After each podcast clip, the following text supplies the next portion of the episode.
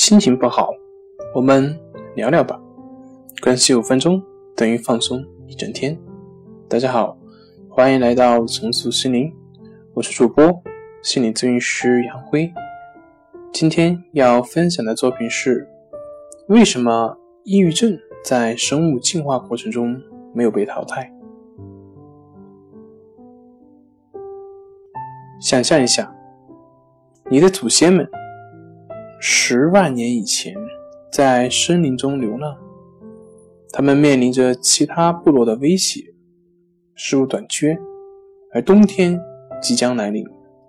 持怎样的心态才算明智呢？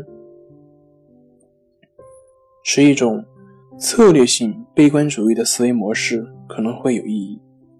在食物缺席和充满威胁的环境下，认为资源几乎耗尽。必须储存体力，以最审慎的态度。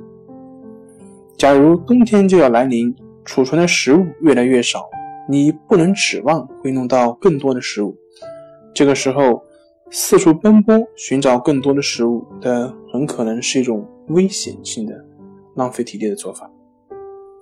因为比起你可能会找到来的食物来说，你可能需要消耗更多的能量。那么，最好的做法就是隐蔽起来，保存能量，等待环境好转。更好的办法就是减慢消化的速度，降低心脏跳动的速率，以减少能量的消耗，或者进入休眠。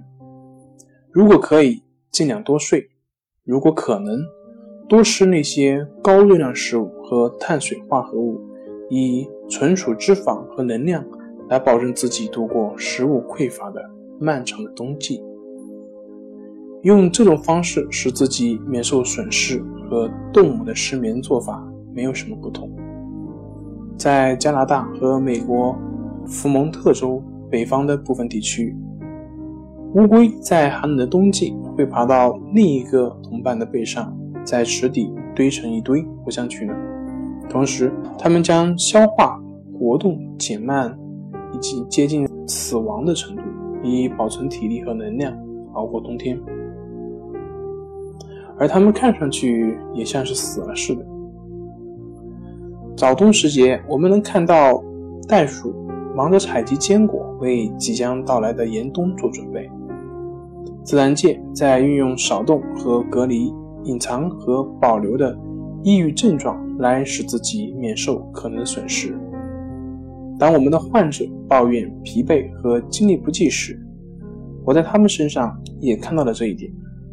我探问一名处于此状态的病人是否去健身俱乐部锻炼时，他回答道：“我一点力气都没有。”他躺在床上，窗帘紧闭，半梦半醒，反复感觉到自己有多糟糕。他可能盼望高热量、高脂肪的安慰食物和碳水化合物。它使我想起了即将休眠的熊，为即将到来的匮乏时期所做的准备。仔细观察抑郁思维的其他特征，我们也就发现，为了摆脱绝境，他们也成了适应性策略的一部分。这种对更努力持悲观态度有什么意义呢？是这样的。要是我们将抑郁症理解为对付食物短缺的一种进化策略，那么避免过于乐观就非常有道理了。因为如果你在食物短缺时期过于乐观，你最终就会浪费能量、消耗体力，并且使自己容易受到威胁。不要过性生活也是有道理的，因为连自己都难以养活。为什么还要冒着喂养更多人的风险呢？实际上，患抑郁症期间，你的性欲也大大降低。从进化的观点来看，你认为不性感更合适，因为这会降低你性生活的欲望。在那个匮乏的年代，通过降低性欲、减少性行为，你的远古祖先才有可能节约资源，等待美好的一天。也许到了那一天，食物供应极大的丰富了，外部的威胁也减少了。这就是我为什么把抑郁看成是一种避免进一步损失的策略的原因。